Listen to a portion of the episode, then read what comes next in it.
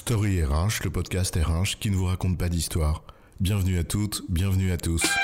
No, I'm not a writer. Okay. Dans cet épisode, nous allons vous parler d'intelligence artificielle et de discrimination. L'intelligence artificielle est de plus en plus présente dans le monde de l'entreprise et véhicule de nombreuses promesses. Gain de temps, gain de coûts, efficacité, limite du risque d'erreur, automatisation des tâches répétitives, etc. Mais parfois, on entend aussi que l'intelligence artificielle est une solution contre les discriminations. Fausse promesse ou réalité? C'est quoi l'histoire? Avant d'accuser l'IA d'être discriminante ou de lui attribuer des vertus salvatrices, il est important de savoir de quoi l'on parle. L'intelligence artificielle se caractérise par des algorithmes, agrémentés d'une grande puissance de calcul, une quantité de données importante et une capacité d'apprendre. Il s'agit donc d'un côté de données et de l'autre de data scientists qui modélisent ces algorithmes à la base de la technologie. L'intelligence artificielle n'a d'ailleurs d'intelligent que son inégalable puissance de calcul et de déduction, mais certainement pas une capacité critique à questionner son cadre de référence. Ainsi, elle reproduit ce qu'elle connaît, provenant des données qu'on lui a fournies. Si ces données reflètent la réalité, alors elles reflètent également les discriminations rampantes qui s'y trouvent. Oui, c'est exactement ça. Les données sont le reflet de la réalité de l'entreprise à un instant T. Mais rien n'indique a priori que cette réalité, à cet instant T, soit non discriminante.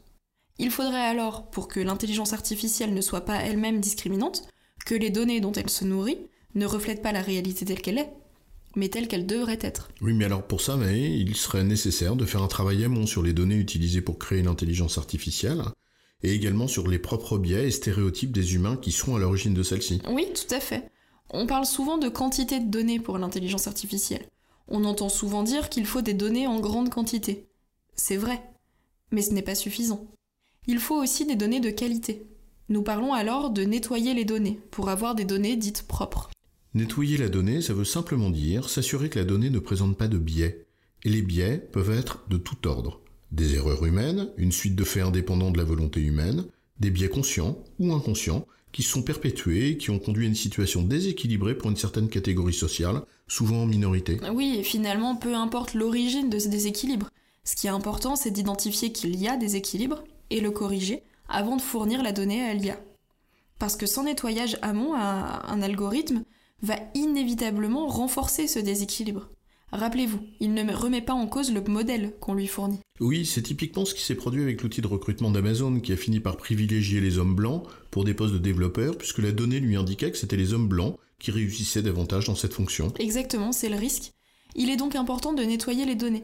Et là, les créateurs ou les créatrices de cette intelligence artificielle ont un rôle essentiel à jouer. En fait, de la même manière que les développeurs nettoient la donnée d'erreurs en corrigeant les fautes de frappe et d'orthographe, normalisant les terminologies, supprimant les doublons, il est important qu'ils consacrent également leur nettoyage à la recherche de biais potentiels. Tout à fait, c'est de la responsabilité des développeurs et des data scientists. Mais pas seulement.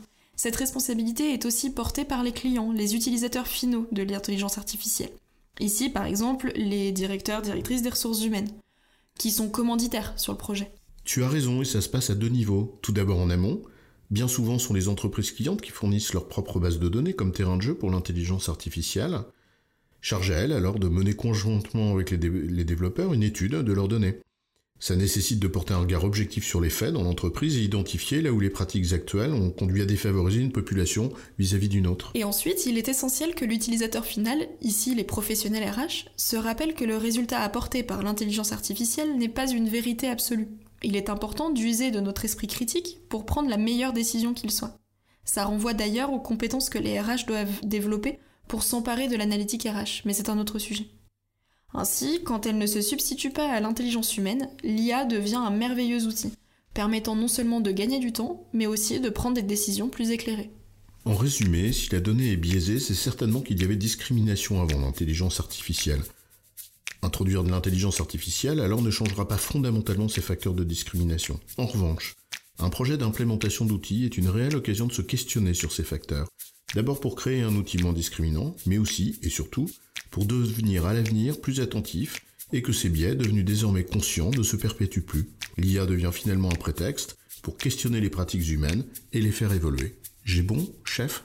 Oui, tu as bon, mais on va pas en faire toute une histoire.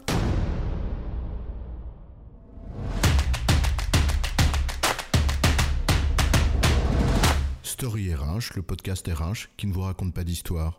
Retrouvez tous les épisodes sur storyrh.fr.